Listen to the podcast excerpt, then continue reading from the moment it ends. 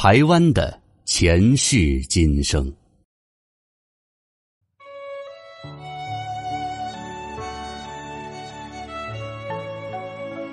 小时候，乡愁是一枚小小的邮票，我在这头，母亲在那头。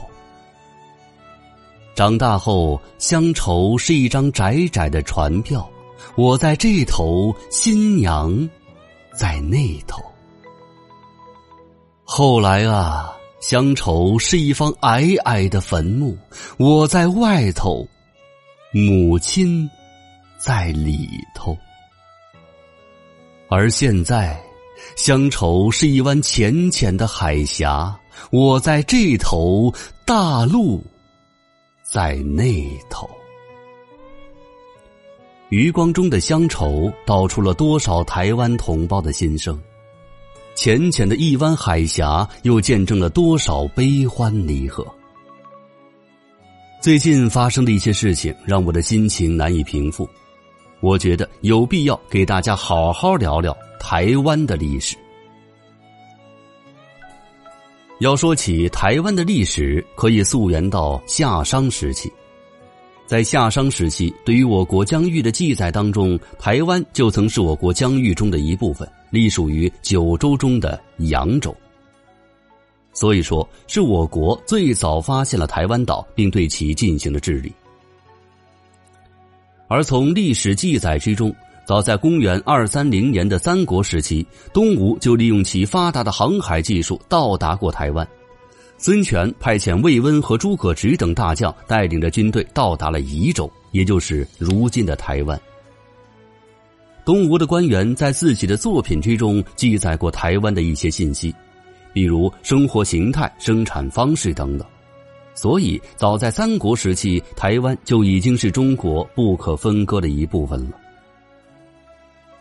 隋唐时期，中国内陆与台湾之间的接触更加密切。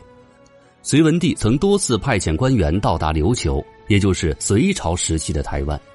虽然没有建立系统的管理机制，但是也通过一些手段宣示了主权。直到唐末宋初时期，中国就开始定居在琉球、澎湖了。宋元时期，越来越多的大陆人口涌向澎湖，在澎湖形成了稳定的聚居地，规模也在逐渐扩大。这些移居澎湖的人为当地带去了大陆的生活习惯、劳作方式，对澎湖人有着潜移默化的影响。南宋时期，我国第一次对台湾群岛的下属岛屿澎湖采取了管理。并且在澎湖建立了巡检司。元朝继续对澎湖统治，并且进行了系统化的管理。明朝初期，由于倭寇比较猖獗，便颁布了禁海政策，澎湖人又回到了大陆生活，相关的管理机构也因此被废除。但是后来，明朝皇帝考虑到领土问题，复设澎湖巡检司，加强了对澎湖的管理。郑和在下西洋期间，也曾多次在台湾停驻。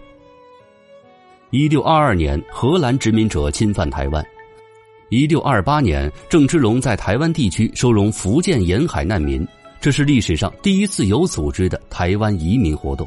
从此，郑氏家族在台湾建立了官僚统治系统，后来与荷兰殖民者形成了相互抗争的局面。而后，郑成功收复台湾，在岛上设立了一府二县。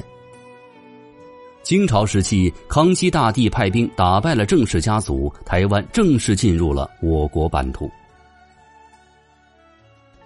一九四九年，蒋介石败走台湾，随后在台湾继续国民党的统治，后面的台湾便是一些我们耳熟能详的故事了。所以，台湾从古至今都是我们国家不可分割的一部分。我们也希望能够早日的看到祖国统一。但是，最近发生的一些事情确实令我很气愤。儿子不听话，老子揍他就可以了，轮不到外人说三道四。同意的给我点个赞。